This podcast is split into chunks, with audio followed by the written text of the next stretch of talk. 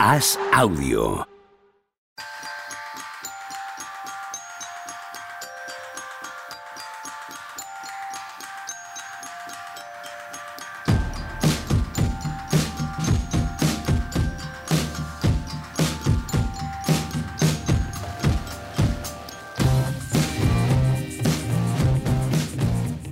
Hola, ¿qué tal? Hoy estamos a eh, martes 24 de enero del año 2023. Eh, una cosa, Juanma, digo yo, ¿eh?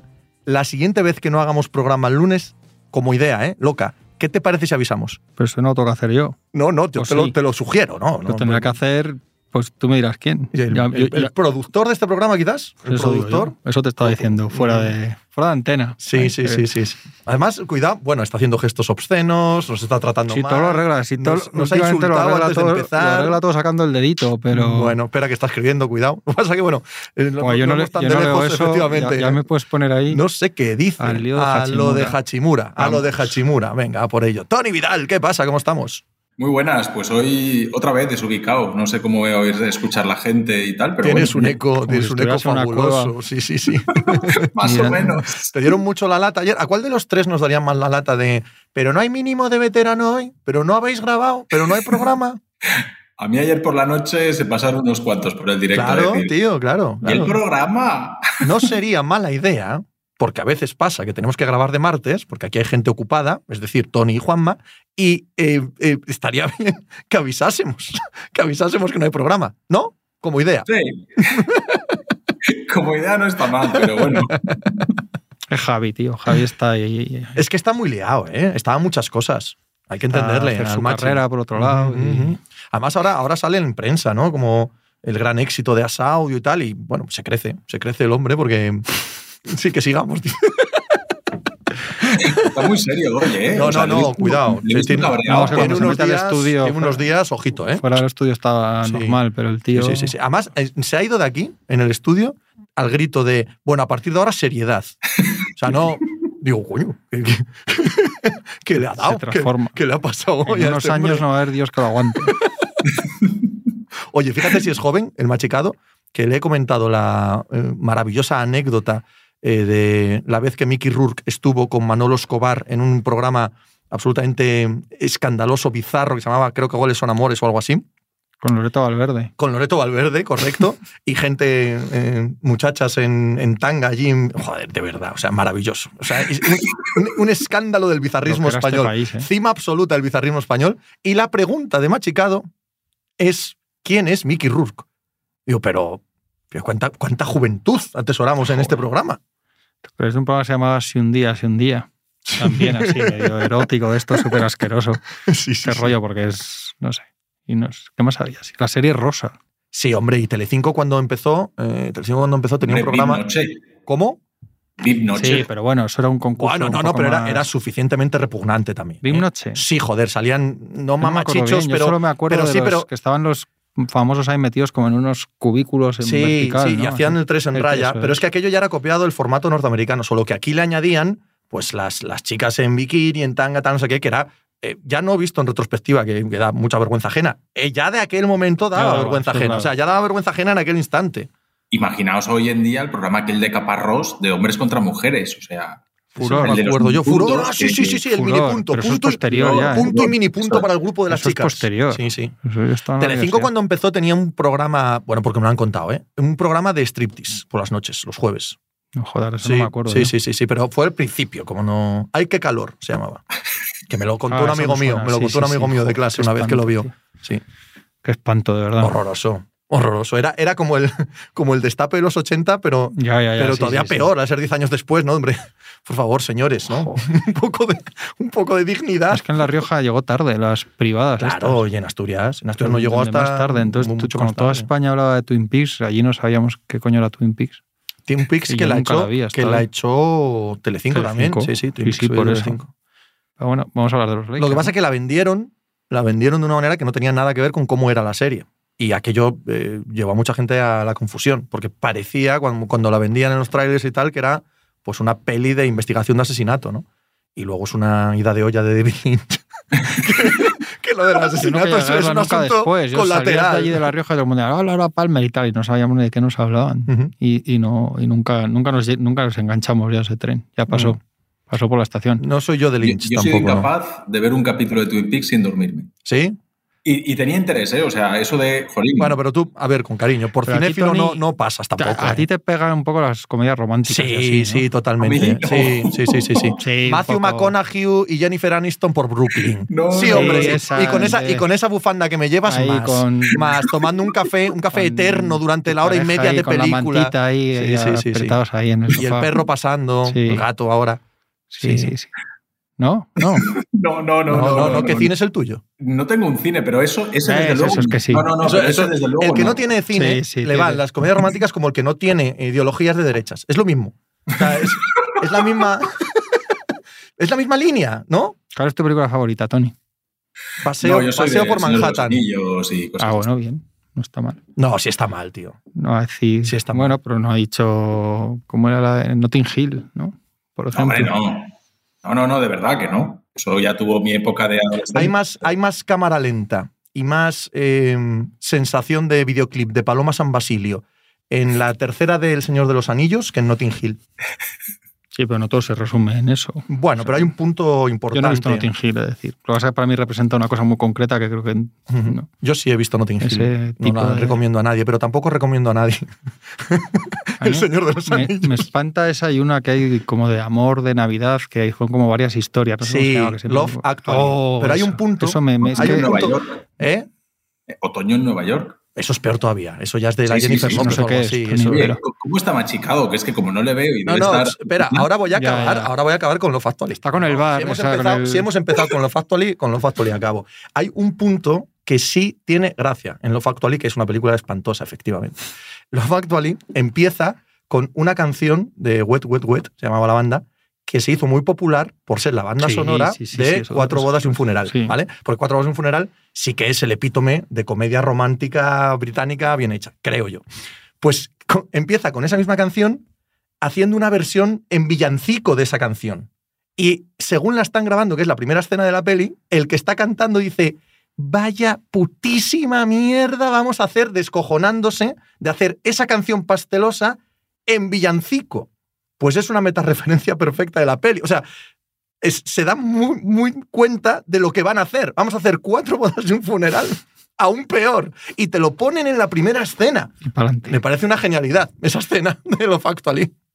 Yo me estáis mirando, Sí, yo, sí, yo de verdad que sí, eh, sí. como la gente que nos está escuchando, estoy empezando a sufrir por el corazón de machicado. Sí, ¿no? Venga, sí, sí, pues, sí, sí. pues vamos a hablar de los Lakers. Si es ¿Por que qué? no hay Porque- otra. Sí, es que es verdad. es- Si yo lo hacía por Pepe. yo, yo, hacer una yo- yo sección quiero de, mucho. Yo, ¿por qué no quiero- hacemos una sección de preguntemos Sí. por los Lakers y me hacéis preguntas de los Lakers y yo contesto. yo tengo mucho cariño a este programa por diversas eh, causas que no vienen al caso. Pero que hablemos de los Lakers todos los Pero si es que has hecho un días- traspaso, estamos dos años hablando, que no hacen traspasos y el día que hacen un traspaso no quieres hablar. No, no, sí, sí, no, que quiero hablar, no tengo ningún problema. De hecho, ayer paramos el programa para procesar toda esta, Efectivamente, por eso lo hacemos en martes. Hala, pues nada. No, de pues habla ¿no? Tira, yo qué quieres que te diga, estupendo, un gran fichaje, muy barato, un chico al que hacer la, la extensión de contrato este verano, que el resto de la liga no quería, porque por eso no pusieron la oferta similar donde, donde Washington, y que estupendo, que sí, que les vale bien, que Tú no, eres muy no es listo, mal ¿no? jugador. Eres muy listo. Yo soy el más listo. Soy el más listo. De los tres. Vamos a, hablar de los, vamos a hablar de los Kings ya. Ya Que no, que claro. no, que no, Joder, que no, que es verdad que hablar de Hachimura, que es verdad. Oye, es verdad. Que sí, hombre. Una gran historia, ¿Estás además contento, personal. ¿Eh? Estoy, vamos, no escuchaste ayer gritos de, de felicidad y corchos de champán desde tu casa. No. no. Estoy Estaba moderadamente. viendo, estaba viendo paseo en Man- por Manhattan. Estoy moderadamente, no sé cómo decirlo, no llega contento, ni feliz, ni ilusionado, pero estoy moderadamente eh, tranquilo. Para el que no te conozca, que sepa que es el máximo de tu emoción Sí. positiva. O sea, en el rango de emociones positivas. Este es Considero máximo. que es un traspaso mm, pequeño, pero bien hecho, ya me parece interesante. Me parece que es una buena operación porque creo que no dan nada a cambio. Es que además, curiosamente, de las tres rondas que dan, dos vienen de Washington de la operación de Westbrook. O sea que en realidad básicamente les estás devolviendo y una es la más alta. Otro año sabemos que en realidad no das nada más que a Nan, no te ha servido para nada ni cuando has estado ahora jugando. Es muy superfluo en esa rotación. Eh, y creo que es una buena operación. Es un tipo de perfil de jugador que no tenían y que les viene bien. Y claro, eh, tiene mucho talento, ¿no? Es un pick de draft muy alto y en un equipo con esas necesidades, tus bazas son intentar rescatar ese talento que viene defectuoso, entre comillas. Si no, no saldría lo que decía Pepe, en serio. Si no, no saldría por ese precio, evidentemente, ¿no? No te haces con un, tío joven, pick de alto muy draft. Si lo estuviera petando desde que la NBA, no, lo sacas por, un jugador sobrante y tres segundas rondas. Entonces, tu baza es, mientras intentas hacer otra operación más grande, intentar cosas pequeñas y que te salgan bien. En ese sentido, yo creo que está bien. Es verdad, deportivamente yo creo que tiene sentido. Él aporta cosas que faltan en un equipo que tenía muchísimos bases y escoltas y pocos aleros altos. Yo creo que él anota en ciertas posiciones, no ha sido nunca un gran tirador desde lejos, pero digamos del rango de tres. Pero en catch and shoot sí, ¿eh? O sea, no, lo es votando, pero... Y sobre todo leía esta mañana que sobre todo de las esquinas es muy eficaz, que yo no, no, al ojo no lo tenía muy en la cabeza. Pero él sí que además se crea sus tiros, él, mm, él tiene esa finura, es el típico con ese ataque que se mueve y tira de 5 o 6 metros bien, penetra.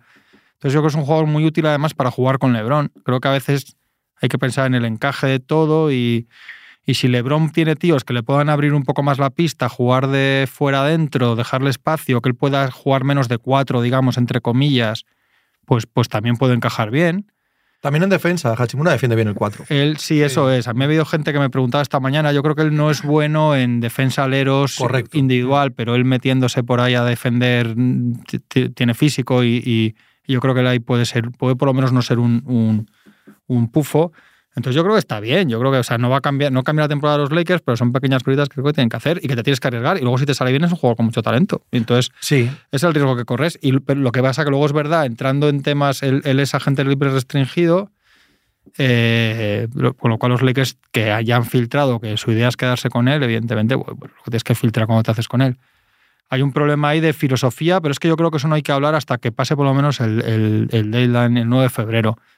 Eh, los Lakers tienen, tienen dos bazas. Una es eh, eh, pensar en, espacio salarial, digamos, que podrían rondar los 30 millones, dejando ir a Westbrook, etcétera, y tienen otra que es funcionar como un equipo por, ¿no? por encima del cap y manejarse en, esos límites y ya entrar en temas de derechos, de ver rights, etcétera.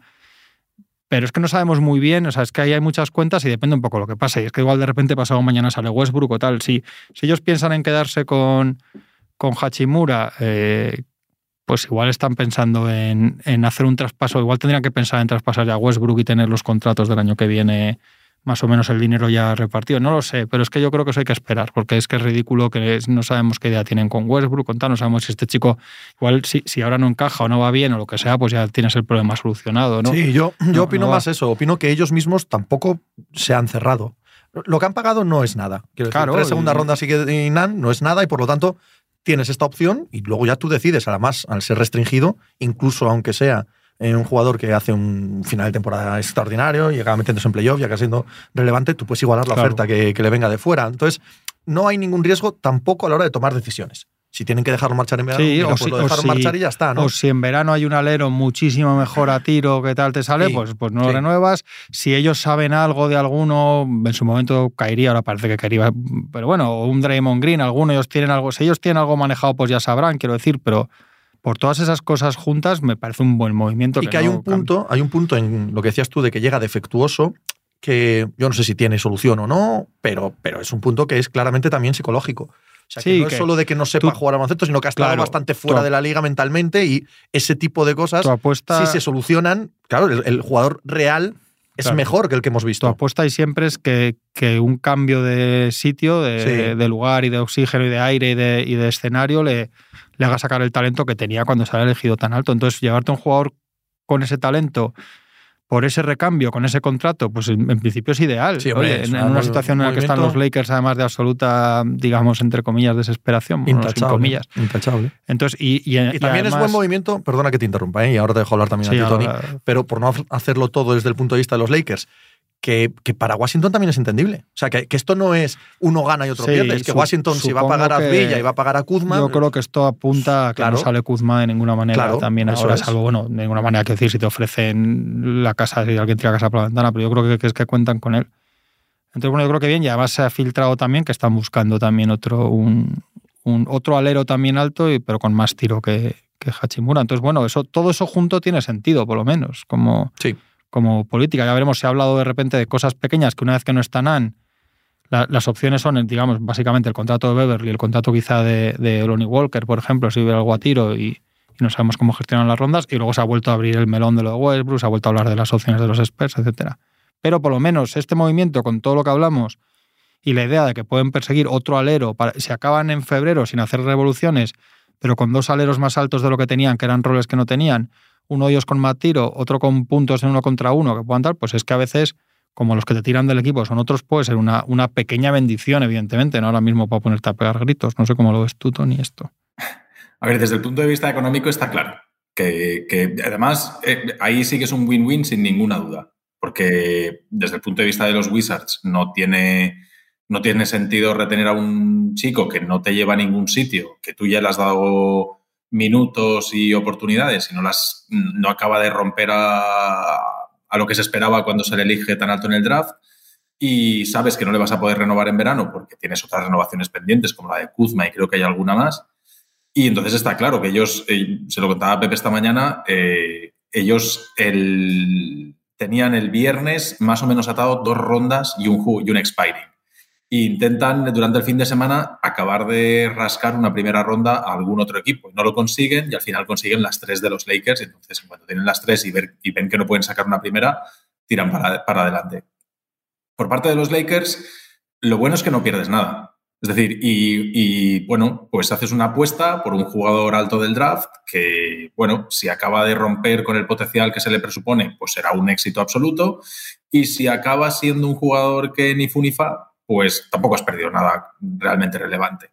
Sí que creo que nosotros ayer eh, estuvimos viendo el, el, el, último partido que mete 30 puntos en 30 minutos contra Orlando Magic. Y a pesar de meter 30 puntos en 30 minutos, no te deja una sensación de solidez y no te deja una sensación de uy, uy, uy, lo que hay aquí. Madre mía. Eh. Perdona que te interrumpa. Dale. Pero eso, eso no vale tres segundas claro, rondas y, ya nada. Nunn. Claro. Por eso, por eso, sí, sí, sí, sí. Claro, por eso que, que, está bien hecho por las dos partes, porque uno iba a perder un pick alto del draft a cambio de nada y otros, eh, pues, pues eso de nada, pues han conseguido, oye, pues mira, es un jugador que metemos en la rotación y que en un momento dado nos puede valer. Tampoco hemos hablado que para los Wizards, porque siempre se dice, ah, las tres segundas rondas no valen para nada, tal, que vas a elegir un pick 43 te va a salvar ahora. Bueno, no, esto sirve para cuando tienes para otras operaciones. Claro, eso es. Claro, para, para acabar de cerrar cosas o la noche sí, sí, del draft sí. Lo juntas con una con tu primera y puedes subir dos, tres, cuatro correcto, posiciones. Correcto, sí, sí, sí. Entonces, me parece un acierto por parte de los dos equipos. Sí, y luego incluso las segundas rondas, cuando estás en reconstrucción, sirve para acumular y, y, hacer operaciones, pero también, si te las tienes que gastar, por lanzar tiros al aire. ¿no? Eh, jugadores europeos que no están en el radar y tal. Dice, mira, nunca sabes, ¿vale? Nunca sabes dónde está Manu Ginobili. No estoy dándole valor a la segunda ronda, sí. entendedme. Sé que no vale nada, pero eh, entiendo al equipo que las acumula eh, a cambio de jugadores que tampoco le están dando mucho ahora. Claro, claro entonces, desde ese punto de vista, uno entiende a Washington. ¿sí? Lo de siempre, que pues parece. Opción era perderlo. Es que, claro, es, que claro, es, que, es, que, no iba a sacar nada más. Es que, y luego que los Lakers tienen tal necesidad de aleros un poco altos, que no sean jugadores que sean bases y escoltas, tienen tal necesidad de un mínimo de talento, de un tío que pueda jugar uno contra uno y, y anotar. Él eso lo tiene y es un jugador. Hay casos, Tengo mira, dudas con todo eso, Juanma. Yo no digo que no lo pueda hacer, pero. Pensaba en el caso de. No digo que sea lo mismo, ¿eh? ni el mismo nivel de talento ni nada, pero Kevin Werther es un jugador que, que, no tiene nada que ver, me refiero en el sentido que no tiene nada que ver con el último que se ve en Atlanta al que se ve en Sacramento. Es decir, que a veces un cambio de escenario, sí. cada uno a su nivel. Y luego, es lo que os digo, hay que ver también si eso es mejor para Lebron. Es que a Lebron simplemente, tal y como está jugando ahora, simplemente con tener tíos que en vez de estorbarle, se, se apartan y se llevan un defensa, pues igual Ojo, él eh. puede jugar más otra vez con... ¿eh? No, no, no, cuidado, eh. sí, sí. No, coño, pero es verdad. Que sí que tienes toda la razón. Que juegue menos ahí de cuatro, menos pensado, menos cerrado todo, tíos que le abran la pista, pues igual simplemente por lo que mejoran los otros él ya te merece, no sé. Yo, en, no sé, en es que... Washington ha jugado de cinco pequeño. Sí, es sí, decir, sí, sí. Que yo sí, antes sí. que a Gabriel, por ejemplo, claro. prefiero a este tío. No, y que, y que yo lo que decía antes, al menos a mí me lo parece. Eh, no, no, sé lo que dicen las estadísticas, pero a mí me parece que es un tío que lo pareas con Anthony Davis en el frontcourt y tienes una soberbia defensa interior como para no necesitar a LeBron en, en esos sobreesfuerzos. Yo, yo, creo que es un buen defensor al 4, Tony. A mí, a mí me lo parece. Yo tengo mis dudas. Me parece que es un jugador, un average player. O sea, un jugador sencillo que, que, oye, que igual acaba rompiendo, pues acaba rompiendo. Pero yo he visto lo visto, porque a ver, cuando se hizo el traspaso de Porzingis, yo pensaba que se llevaban dos contratos tóxicos, porque lo que habíamos visto en Washington era un Bertans catastrófico Sí. y un Dinwiddie desastroso. Sí, sí. Y de repente han conseguido pues, salvar a uno de los dos. Correcto. Bertans sigue siendo un desastre, pero Dinwiddie ya no es un contrato tóxico. Bueno, pero Dinwiddie había hecho cosas en esta liga que no ha hecho Hashimura antes de eso. Lo que, lo que yo tengo un problema aquí, pero eso es un problema mío, personal, subjetivo, es que los jugadores que me gustan mucho en college les acabo dando más oportunidades. ¿sabes? Y a mí Hachimura en Gonzaga era un jugador que me. Ostras, que me encantaba. Eh, no, tiene, no tiene ninguna, ninguna base real. Anda que no hemos visto Cam Redis en la vida. Bueno, Cam Redis ya era un paquete en college, pero eh, hem- hemos visto muchos en college que luego no han sido nada. Pero tiendo a, a- a pensar en una segunda oportunidad, lo que decía antes Juanma, de verle en otro contexto. Bueno, no sé. Es que en la rotación de los Lakers hay tal necesidad de ciertas cosas que todo lo que puedas arriesgar, y al final, en lo que arriesgas por tíos, insisto, defectuosos y que no se malinterprete la palabra, que no lo digo de forma despectiva, sino de tíos que, evidentemente si están en el mercado y a precio baratos porque ha habido un problema de encaje, de lesiones, mental, de deportivo, de lo que sea, de que no entra en el proyecto por edad, lo que sea, algo hay para que un tío así joven en ese pick de ese nivel esté a tiro así, si es que es así, o sea, si no, no te vas a llevar a, a Kevin Durant por tres segundas rondas y, y, y Kendrick Claro. Nunn. Entonces, el riesgo para los Lakers mm, es asumible y, y si, si es lo que os digo, si acaban esto, esta ventana de con la pinta que tenía la cosa, con, con él y algún otro tirador, que yo no sé quién puede ser, porque yo creo que la, la opción que más se habla y que tiene todo el mundo en la cabeza, que es Bogdanovic, va a ser muy difícil, pero yo creo que está bien. No sé, si te saca un poco lo bueno Sí. de dentro, es que es un jugador que necesitas, que es que mira quién está jugando. Ahora te vuelven Looney Walker y Austin Reeves, pero son dos tíos que son competencia de Kendrick Nunn, no de, Claro. no, no de eso. Entonces, había tal necesidad. Me dice ahí machicado que declare mi amor por Gabriel. Sí, señor. Si yo no, yo es no que me antes se ha, metido, se ha metido Tony antes con Soy- Gabriel, por eso te lo digo. Ya, ya lo sé, ya lo he escuchado. Quiere, calentarnos. no- está él de mala está leche. En una cueva, Tony, está tampoco me da él, un poco miedo. está él de mala leche y quiere que sí. estemos de mala leche entre Quiere que nosotros. haya beef, sí, quiere que haya beef. Beef. En no, nuestro lore. Esto es que tires beef. Quiere que en nuestro lore tiremos beef en el lore. que- no, no. Que tires beef a Tony como parte del lore. Nos la está, nos está poniendo unos contra otros, ¿no? Para, Sí, pero a Mickey Rourke no lo conoce. para las audiencias. Joder. Quiere que jugamos aquí. Hay que decirle no me escondo, a mí me que gusta Hachimura- Gabriel Hachimura es más joven que Machicado. Eh, Hachimura es más joven que Machicado por poco, ¿no? Por- no, no, por no ley. dice, dice Javi que no, que es más joven Machicado, pero Tiene Machicado. 24 más Hachimura. ¿no? ¿Y este no tiene 25 Este- ya? No, este cumple 24 este fin de semana. Cumple 24 este Se fin de puede semana. decir, ¿no, Javi? Se puede decir, sin problema. Oye, te, te pagas, en el concierto te pagas un par de rondas, ¿eh? Dado que estás de cumpleaños, Ayer, ¿vale, muchacho? ayer andábamos que, que me voy de concierto con Javi. Ya- di- Tú te vas intergeneracional. de concierto, con- transversal, por ves. Madrid con él en taxis y una grabadora últimamente de un lado para otro. Y, y ayer me dijo esperando un taxi que, que 24 ahora que cumple le va bien, pero que 25 ya le va, Se le va a hace- sonar peor y casi no me puse a llorar allí Es ya- delante por... eh, eh, lo podemos considerar una crisis de la mediana edad. no, no le pegué una hostia Los por el- 25 he dicho lo años. otro que sonaba mejor. pero- Crisis de la mediana edad, Sí. con los Madre 25 mía, años. los ay, 25. La madre que me Pues sí, me gusta Gabriel, me gusta Gabriel porque hace un tío honrado. Es, es muy malo, es evidente. Pero coño, es que a Gabriel lo sacan los Lakers de, de- de fuera de la NBA. Y entonces yo veo a tíos así Sí. y en un equipo muy malo, cuando eres malo, evidentemente, y me, y me emociono, coño. Digo, joder, mira el tío cómo pelea. Esto, esto lo tengo. Yo, si yo me crié en- viendo las gaunas partidos en el barro que ganaba el Logroñés 1-0 de córner, entonces para mí la, es la, la excepción en mi vida, en mis gustos, sí, es más los Lakers de los 80 es una cosa menos, Sí, menos propia de mí que que me guste. no hay duda. No hay Gabriel duda. encaja más conmigo que- Abadía y los Lakers. Sí, entonces yo veo a este cuando están ahí y tal y le veo al hombre ahí coger rebotes y tal, así que además es que es como, es que es muy negro, tío, y es, es gracioso porque es curioso, es muy oscuro, tiene la piel muy negra. Yo creo que es el jugador más negro de la NBA, Mira tú, ¿no? ¿hacemos un ranking? ¿Una tier list de negritud? ¿Cómo se llamaba este escolta? Joder, que era malísimo, estuvo en Detroit, yo no sé si está. ¿Dónde Snell, está? Tony Snell. Tony Snell, Tony Snell, sí, sí. No, El no, hombre no- del 00000 no dejaba, no dejaba 40 escapar minutos. los fotones, efectivamente. No, no, no salía a la luz de, él. Sí, sí. Hombre, Thon Maker Maker. y Tony Snell coincidieron juntos Sí. en los Detroit Pistons y es claramente la vez que, que más ganas he tenido de dejar de ver NBA el resto de mi vida. O sea, es imposible que fueran tan malos, tan, tan malos. Maker, Se decían las mismas cosas de Thon Maker que estamos diciendo ahora de Hachimura. Bueno, por lo que se ha pagado. sí, sí, sí. Sí, claro, hombre, es que Tiene potencial. Es que lo cierto es que con la mayoría, con la mayoría de estos casos es eso. Pero es verdad que es distinto, además de las bromas, porque este es un jugador de talento. Y Sí, con sí, Maker al final siempre estás con él. Maker, Maker va a ser más lo que acaba pasando He con, con llegado, Bamba. he llegado a ver comparaciones de Zone Maker con Kevin Garnett. Esto, esto lo han visto mis ojos. Esto Sí, lo han visto mis sí, ojos. sí, sí, sí, Cuidado, ¿eh? Ojo. Sí. O sea, no, no os estoy engañando. He visto cosas que no creeríais. Y me gusta Gabriel, joder, cuando le veo estos días así estas remontadas, que el tío está ahí cogiendo rebotes y tal. Chicago es que es más fino, pero. Pues mira, yo soy más de Thomas Robinson. De Thomas Robinson, ese también, mía. ese De, también. de- de. Thomas Robinson. ¿Qué digo yo, Thomas Robinson? Calla. de Thomas Tony. Bryan. Thomas Sí, Bryan. sí, sí, sí, sí. Pero. a mí, También hemos hablado de Thomas Bryan, eh, de verdad, ¿eh? Esto de haber convertido esto en la Lakers Nation, no Ya. sé yo, ¿sabes?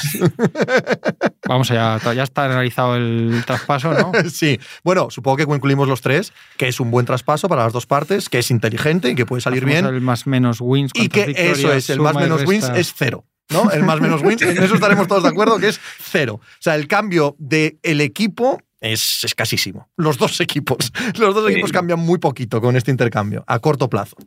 Hombre, yo- los Lakers suman una como cinco wins, por ejemplo, diría. Y así vuelve Anthony Davis alguna más. Ya con Davis y Hachimura juntos. ¿no? 1,7. Es 1,5. No, no. Por lo que sea, si también vuelve Davis, seguro que ganan más. Ganan más partidos.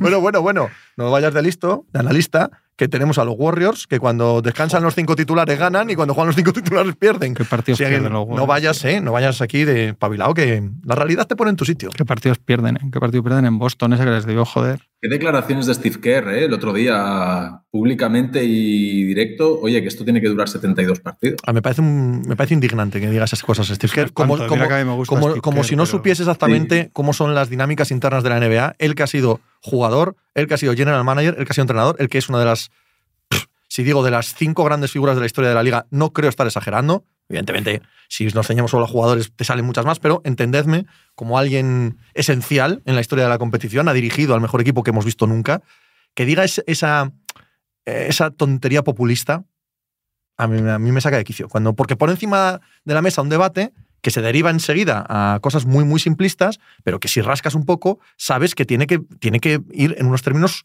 pues mucho más complejos que lo que puede exponer Steve Kerr. Además, ¿cuál es la excusa para que tú sientes de repente absolutamente todos a la vez el mismo día? ¿Cuál es tu excusa? ¿Cuál es tu excusa? ¿Que juegan muchos partidos? Hombre, hombre, no los puedes saltear. Es que no tiene ni, ni el más mínimo sentido todo lo que dice. A mí me parece que tienen que sentarse ahora cuando esté hablando del nuevo convenio y decir a la liga no vamos a poner a nuestros jugadores en los back-to-back.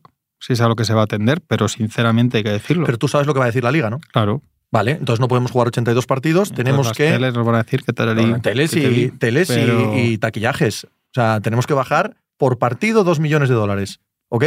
Los recortamos del pool general, que eso va también asociado a los salarios. Y entonces llevas eso a que lo vote el convenio colectivo. Y pasa como en la NFL, que las cuatro grandes figuras dicen, a mí entre ganar 45 millones y 42, pues mira, lo firmo. Pero el 60% de los que están en el contrato mínimo dicen, claro, claro, muy bien amigo, esto no lo firmo yo.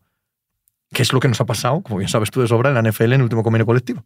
Además es que, eh, aparte de lo económico, es que tampoco es verdad. Es que si, si jugasen 72 partidos, seguirían dándoles descanso porque, Claro. porque lo que harían es que el día que juega, en lugar de jugar 35 minutos, jugarían 42. No, y que no hay ninguna razón científica detrás de que 82 es un asesinato imposible de cumplir y 72 es ideal. No hay ninguna norma ahí. Dices, no, es que jugar menos es mejor. Bueno, jugar menos es que igual hay que irte a 40. Sí. Claro, que bajas de 82 a 40. ¿Qué sentido tiene eso en la actual liga? Pero- Ninguno, evidentemente. Yo siempre pongo además la misma, la misma argumentación que es el del año de la pandemia. Porque en las demás ligas norteamericanas también está sobre la mesa el debate de que hay demasiados partidos. Y que si juegas menos partidos, no preocuparse. Los ingresos van a ser los mismos porque como son más interesantes, lo va a ver más la gente. Que es una mentira palmaria. Palmaria. En pandemia, en lockouts, en un montón de situaciones, hemos visto a las grandes ligas norteamericanas, a todas, jugar menos partidos. Y no aumenta el seguimiento. No aumenta el seguimiento en absoluto. Son los mismos, solo que viendo muchos menos partidos. Sí, porque además desconectas más. Eh, el ritmo frenético de la NBA te hace más fácil. Sí que es cierto que quizá ahora se han pasado de rosca, ¿no? Y, y como que pierdes un poco el interés porque hay tanto, tanto, pero si tú estás mucho tiempo entre partido y partido y tal, hoy no juega mi equipo, ah, hoy tampoco juega mi equipo, pasan tres días, pasan cuatro, mucha gente que sigue la NBA a través de un equipo, que es la mayor parte de la gente, eh, acaba desconectando.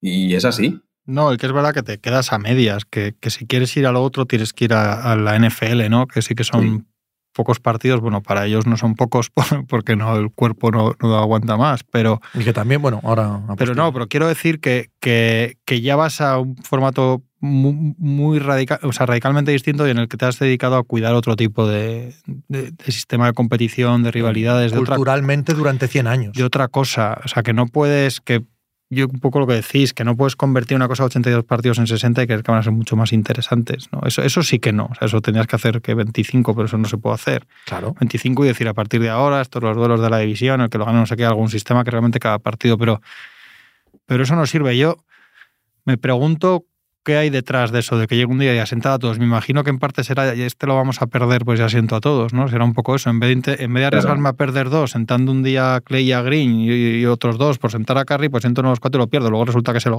que se lo ganan. Sí, que pierden el siguiente, cuando descansan todos. pero, pero que, Steve Kerr es muy inteligente. Hay un, punto, hay un, punto, de mandar un mensaje a la liga. Sí, por eso, por eso ahí es donde iba. Que yo creo que tiene que haber algo más aparte que me parece, creo que se lo puse a Pepe por WhatsApp por la mañana, me parece el partido que mejor explica la NBA actual, que es que llega un equipo, sienta a todos los buenos y acaba ganando porque empieza a, chufar a chufarse triples de todos los lados y los mete todos. A un buen equipo. Y gana a un buen equipo que tenía todos porque ese día meten 23 triples, está Jerome y el otro, el otro, y no sé qué. Eso es muy, es muy significativo. Pero yo creo, claro, si vas a, un poco a lo deportivo, hay un debate, ¿no? Parece, parece ser, lo que, lo que les escuchamos decir es que, por un lado, deberíamos pensar que es más fácil jugar 82 partidos ahora, porque evidentemente en tiempos bajaban, en, viajaban en, en charter y, con un médico para todos y se vendaban unos a otros los tobillos y ahora hay una ciencia del deporte y unos medios en los equipos brutales. Pero todo eso lo ha tirado por tierra por, lo que ellos suelen explicar, ¿no? Que, el ritmo de juego es tan alto, el, el, ley de vuelta, todo está, es tan duro que, el cuerpo aguanta menos. Pues entonces planteado así, busca una solución. Yo creo que si no es, es eso, yo creo que hay una parte también de, de mensaje mm, de que Steve Kerr haga eso ese día, no sé, pero es al final es, es muy cochambroso para, para... El ritmo de juego no es tan eh, especialmente rápido que hace unos años, ¿eh? No, pero esto se, dice mucho, ¿no? Sí, sí, sí, sí se dice. manera que correcto, correcto. menos en el partido, digamos, o te, exige más, ¿no? Es cierto, sí, es cierto.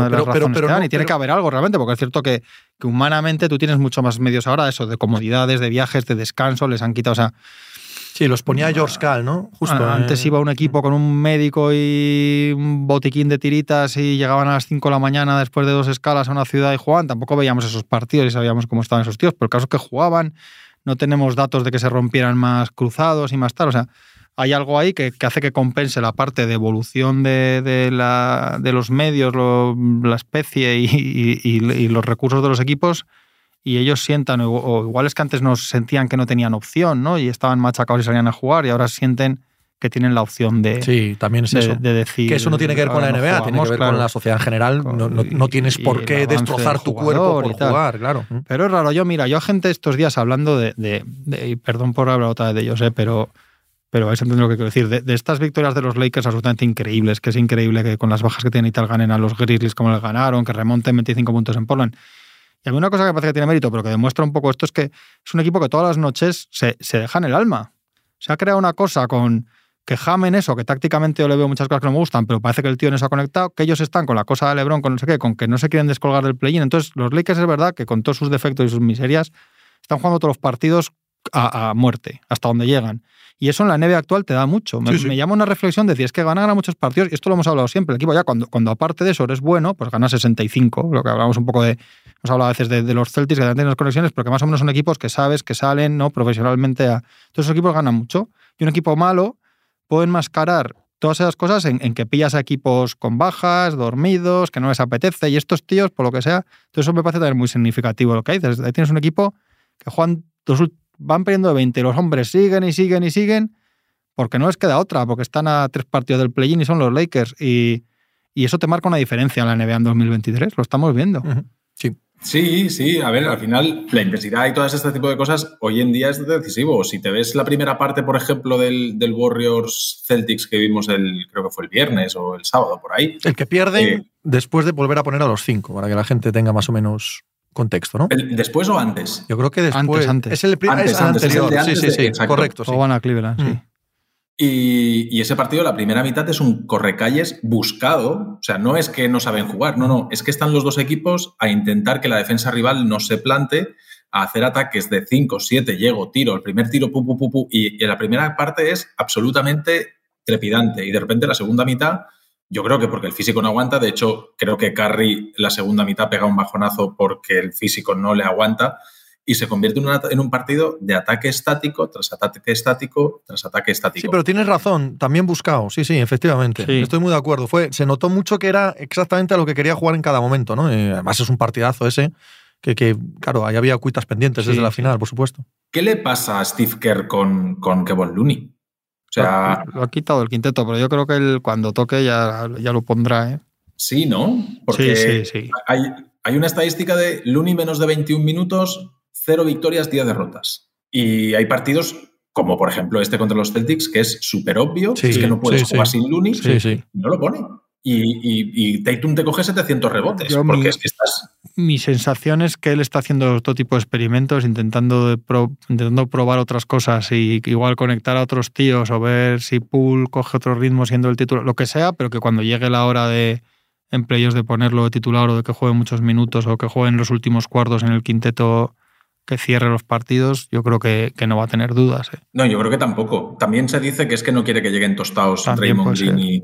Ya, pero, pero tienes que llegar, ¿eh? Que es que el equipo estaba cogido con no, yo, creo que tiene más que ver... Sí, sí, claro. Yo creo que tiene más que ver con, con esto otro. Yo lo primero también, porque Kevin Looney además no parece que sea el clásico jugador que va a llegar tostado. ¿no? Este sí que juega todos los días. Sí. Este creo que es de los pocos claro, no solo juega todos los días, sino que se le ve exuberante en lo físico. No, no es un chico al que le veas cansado en el último cuarto, no es Doncic, para hacernos una idea, ¿no?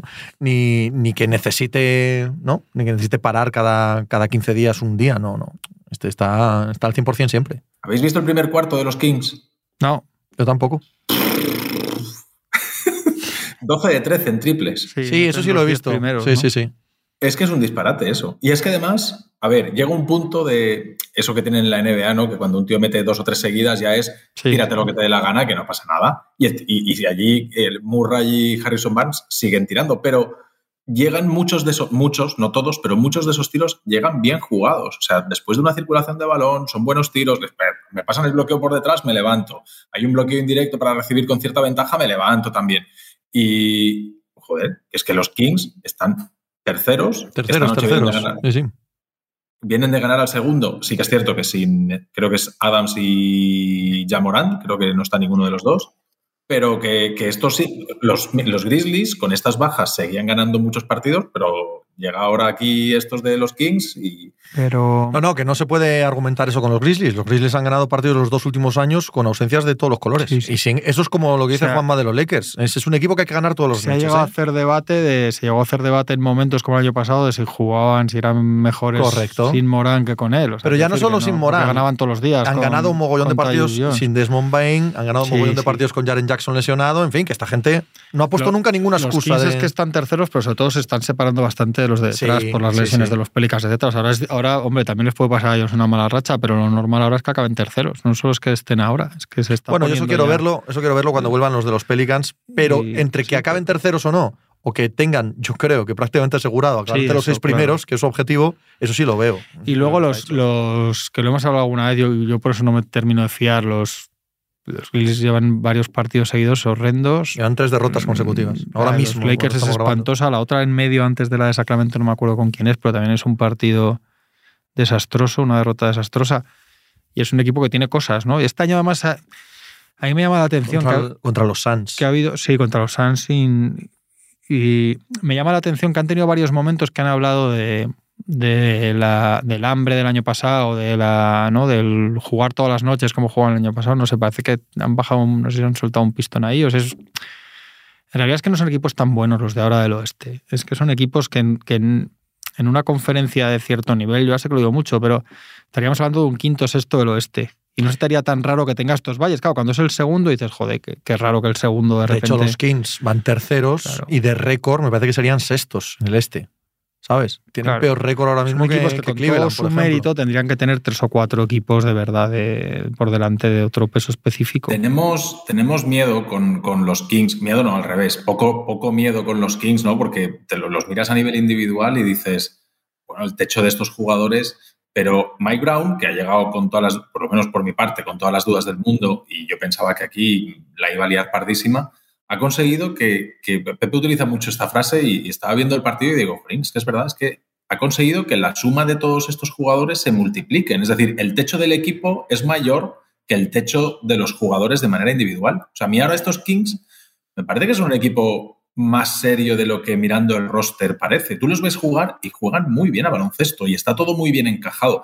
Y tienen un problema y es que defensivamente no Claro, son un equipo fuerte, por eso castaña. no te, los, claro, no te los planteas para nada serio de verdad. O sea, es decir, estos no van a ganar, no van a jugar las finales de la NBA. Pero que me parece que son un equipo que, que se han ganado más respeto del que les tenemos. Lo que pasa es que el, el objetivo de los Kings de este año no era ni ganar muchos partidos, ni ser respetables en el sentido de tener una gran defensa y un gran ataque, ni pasar la primera ronda de playoff. El único objetivo de los Kings este año era meterse en playoff y que Mike Brown dotara de seriedad al proyecto. Punto. Y yo creo que eso ya está conseguido. O sea, casi da, casi da igual lo que pase de aquí a final de año, porque eso Sí, ya está sí, conseguido. está Aunque claro. caigan en primera ronda de playoff, claro. daría igual. Y eso les mete en una off-season completamente diferente.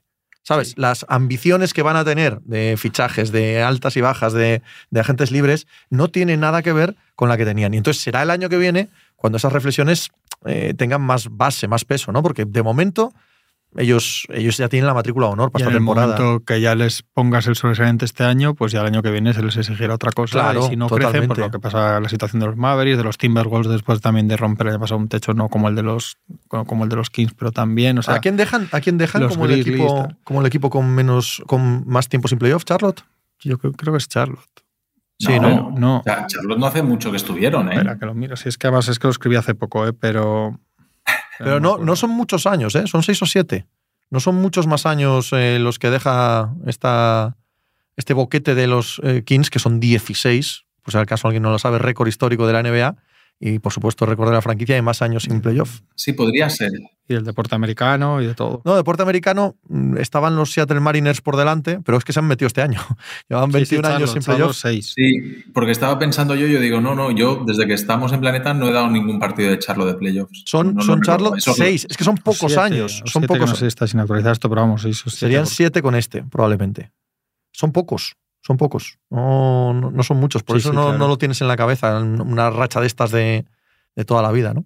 Hay dos equipos que, que yo creo que, sobre todo uno, que yo creo que cualquier día nos sale la noticia que acaban a hostias porque los Hawks, ya hemos- hablamos hace un par de semanas de ellos, ¿no? Pero, pero es que el otro día, no sé si visteis el saque de banda que saca Trae Young, Sí. que, Sí, sí. que Macmillan, la- Macmillan propone una jugada, quedan 0,6 segundos y pone a sacar a Trae Young, el más pequeño y en teoría el mejor tirador para estos momentos de- del equipo. Trae Young dice que no está contento, que no le gusta la jugada, que no que haga otra. Y Macmillan dice que nanay, que esa es la jugada que se va a hacer. Y resulta que no encuentra una línea de pase y se acaba comiendo la bola, soltando la bola así medio tal, con todos allí delante de. pa- Parecía un partido de Levines, que acaban todos delante de Trae Young, los jugadores de los Hawks, delante de Trae Young, diciendo: pásamela, pásamela, pásamela, aquí delante, pásamela. Todos casi pisando la línea de banda. O sea, tiene una pinta más mala ahora mismo. Atlanta Hawks. Te mola ese tema, ¿eh? el tema de Danta te mola. No, pero me, me parece que es de los equipos Te mola, más sí, es porque- ¿Sabes lo que me mola de este tema?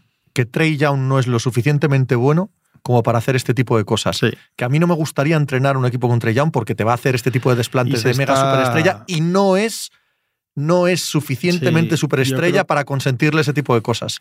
Yo creo que se está empezando a correr además la voz, o sea, empieza Total, a ser un tema sí, esto de sí, jugador tóxico, ¿no? Por Y la si, NBA. y si él quiere ser alguien relevante en el sentido de pelear anillos y tal, y siendo evidentemente un jugadorazo como la Copa Pino, tiene que empezar a asumir que no es, no es Stephen Curry.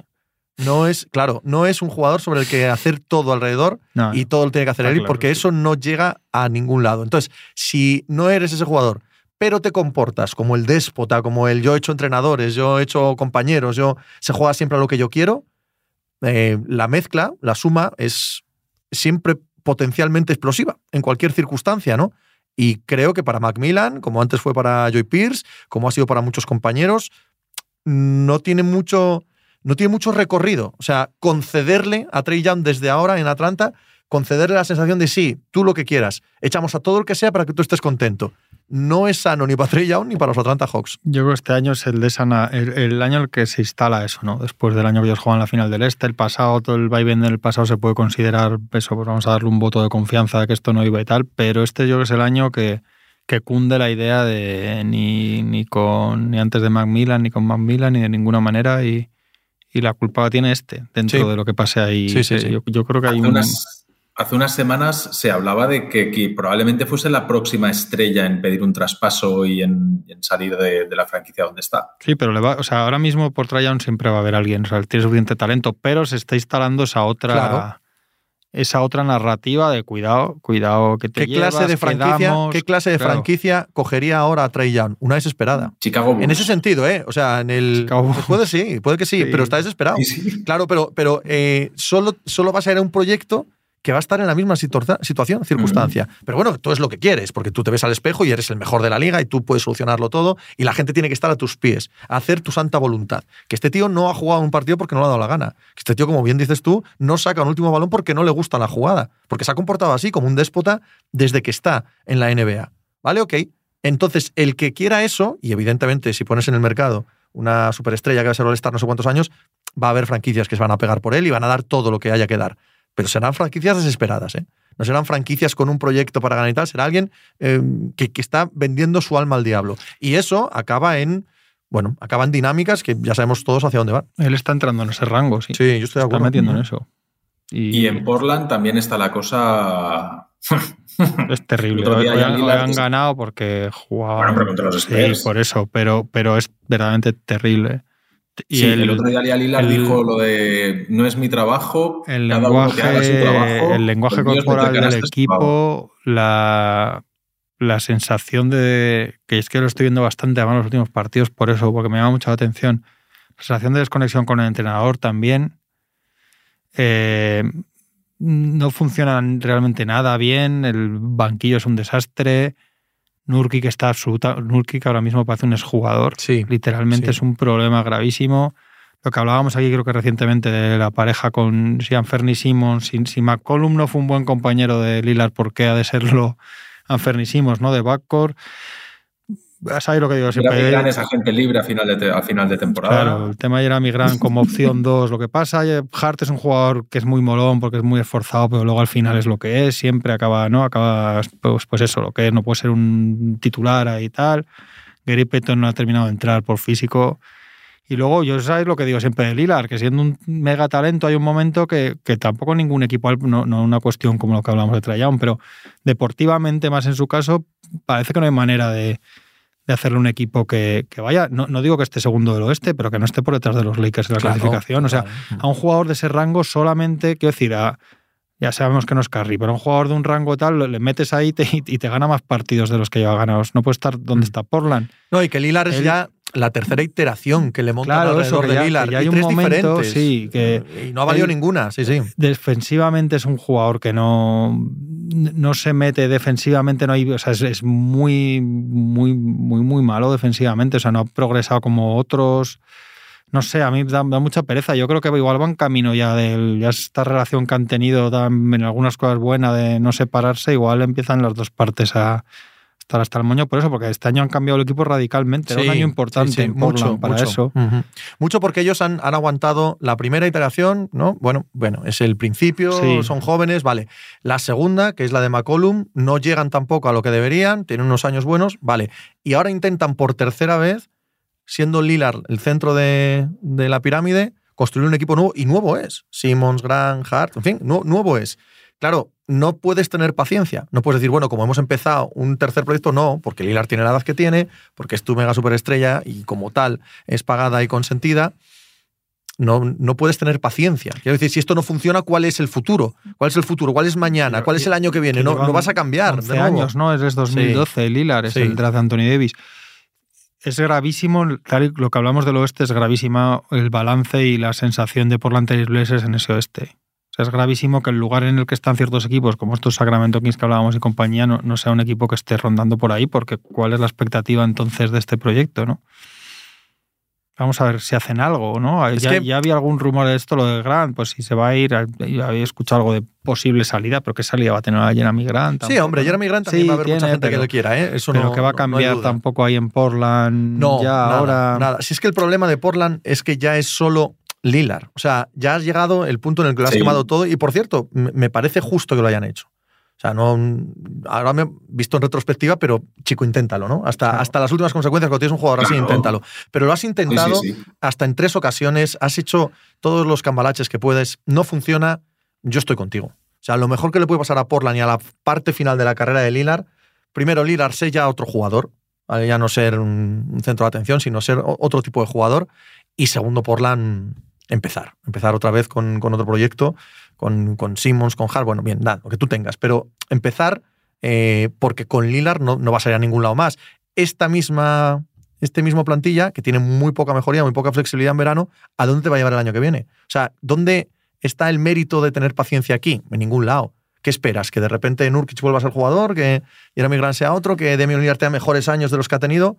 No, no hay ninguna Sí, capacidad de mejora mejor dentro de este ya mismo lo has esquema. visto, claro, esto ya está, está acabado, sí. Philadelphia 76ers, segundos del este. Así con la, con la sombra, con la Sí, sombra que le hace- da y la red, no parece como como un malo de Bond o Sí, algo. algo así. A mí también No, lo- me, me está inquietando todo el Yo estoy- programa. estoy- menos mal que alguien lo ha dicho. Entre, que lo tengo Menos ahí mal delante y amachicado al otro lado de la pecera, o sea, yo me siento muy dicho, cohibido. tío. Sí, no sé, si luego estás en la aparte parece que estás en la cárcel también, ¿no? Sí. Como tiene unos Eh, barrotes más o menos, más o menos. cualquier día, ¿no? Philadelphia 76ers pues estaría bien, ¿no? Para, para Lillard, ¿no? Con Embiid. Es lo que le queda, ¿no? Una pareja con un interior así, ¿no? Por ejemplo, vamos a, hacer, vamos a hacer posibles trades de Lillard, ¿no? Harden a Houston y Jalen Green, que viene a batir su récord de anotación Harden a individual. Houston. Harden a Houston, esta es. Blazers. Harden a Houston que tiene muchas deudas que pagar todavía en aquella ciudad. En algunos locales. Harden en Houston año que viene iba a ser una cosa digna de, digna de ver aquello. ¿eh? Madre mía.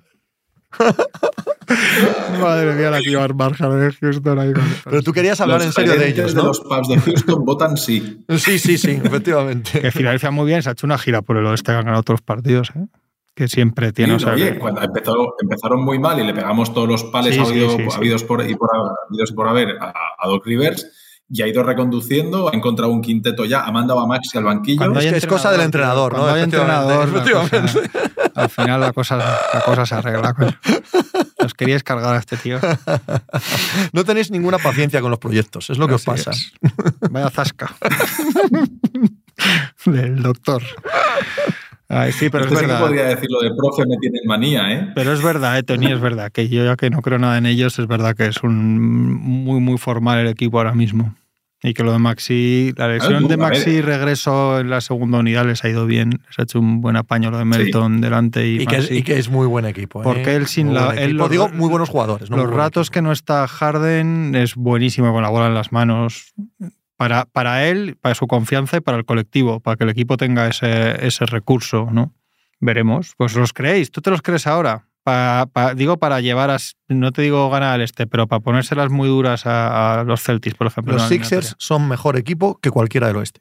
Sí, eso sí, ahora mismo sí. está. Es que si lo comparamos con los Celtics, yo, claro, me parece muy obvio que Celtics es mejor. Si juegan mañana una Yo no eliminatoria, claro, yo creo ¿eh? que si juegan una eliminatoria con los Warriors, pasan los Warriors, la ganan los Warriors. Ahora mismo, Porque, Sí, les, porque y- les gana Curry, no sé cómo, no sé explicarte cómo, pero pasa. Pero, Warriors, Warriors, yo, claro, evidentemente es un asterisco aparte. O sea, es un, un sí, equipo por eso, que completamente te aparte de toda la esa cosa, ¿no? Pero es Pero, verdad. a ver, a ver, lo que quería decir, Sí, sí, creo sí. que son mejor equipo que los Nuggets. O sea, centremos, Completando. centremos No, el no, no, yo, debate. Pepe. A ver, en una serie 7 Sí. yo creo que pasan los Nuggets. El primer partido se lo llevan los Sixers. Joder, pues sí que lo tienes claro. Joder, ¿y o sea, qué, detalle. Y en el tercero en concreto, en la mitad sí. del tercer cuarto del tercero, ¿qué sucede? no, quiero decir, a un partido sí, pero claro, el factor Rivers, a pesar de ser bueno en temporada regular, pues en playoffs hemos visto lo que hace. Y Este virus de los entrenadores que son buenos en temporada regular y malos en... Bueno, bien, vale, correcto. Les iría bien, además, a una serie que fuera 10 partidos, porque además esas aficiones con el tema de los Y un- pibos iba a haber un debate muy sano ahí, muy, saludable sano, muy sano, en Twitter. Muy sano, muy saludable. A pasar, a estar- Podríamos tirar encima de la mesa también lo de la altitud de Denver y ya entonces ya todos los lugares comunes. ¡Pimba! Es que la altitud en Denver depende. Si jugáramos cuatro en Filadelfia o cuatro en Denver. Ya está, aquí lo dejo. Oh, Qué complicado. esto. Pero no se va a ver, no hay problema, porque como están en diferentes conferencias y los Boston Celtics van a ganar el anillo, pues no puede verse esa eliminatoria hipotética de la que estamos hablando. Y los Warriors van a eliminar a los Nuggets. Ya está. Porque va a llegar el otro y les va a meter. Pero ¿creéis que Filadelfia puede hacer algo? Filadelfia no, Filadelfia no está en ningún rumor, ¿no? De, de, de cosas. No tiene mucho, es que tiene un poco margen, ¿no? Bueno, se habla de lo de Tobias Harris y tal, pero eso no sé, es muy difícil. no, creo que O sea, no. Pues, no sé si están mirando algo con Zaibu Sí, o sería- así, sería la pieza. no. Algo Sería la pieza ahí, porque sí. Zaibul mm, tendría novias, ¿eh? Sí, sí podrían conseguir cosas y a ellos les está haciendo poquito apaño. ¿Qué decías que te hemos pisado, Tony? Ah, que Middleton y Isaac han vuelto a jugar a baloncesto. Correcto, correcto. gran noticia lo correcto. de Jonathan los Isaac, dos, ¿eh? los dos, tres años después del día que jugaron.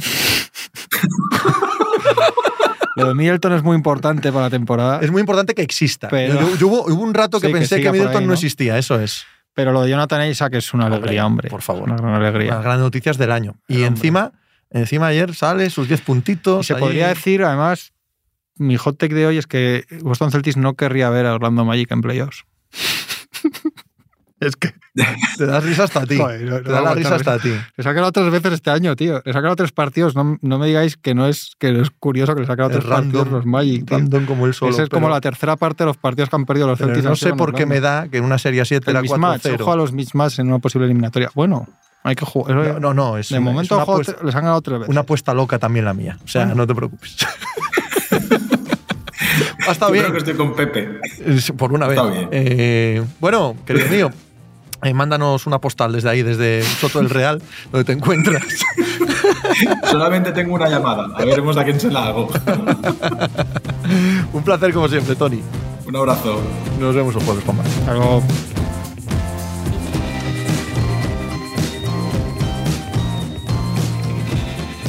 Pues muchas gracias por habernos acompañado en NBA Mínimo de Veterano. Muchas gracias por haber escuchado este podcast que es original de As Audio con la producción de Javier Machicado y la realización de Vicente Zamora. Síguenos en redes sociales arroba asaudio para no perderte nada y recuerda que puedes escucharnos en la sección de podcast de as.com, en la aplicación del diario As o en tu plataforma de audio preferida. Un saludo de Pepe Rodríguez con la compañía de Tony Vidal y Juan Marrubio desde la redacción del diario As.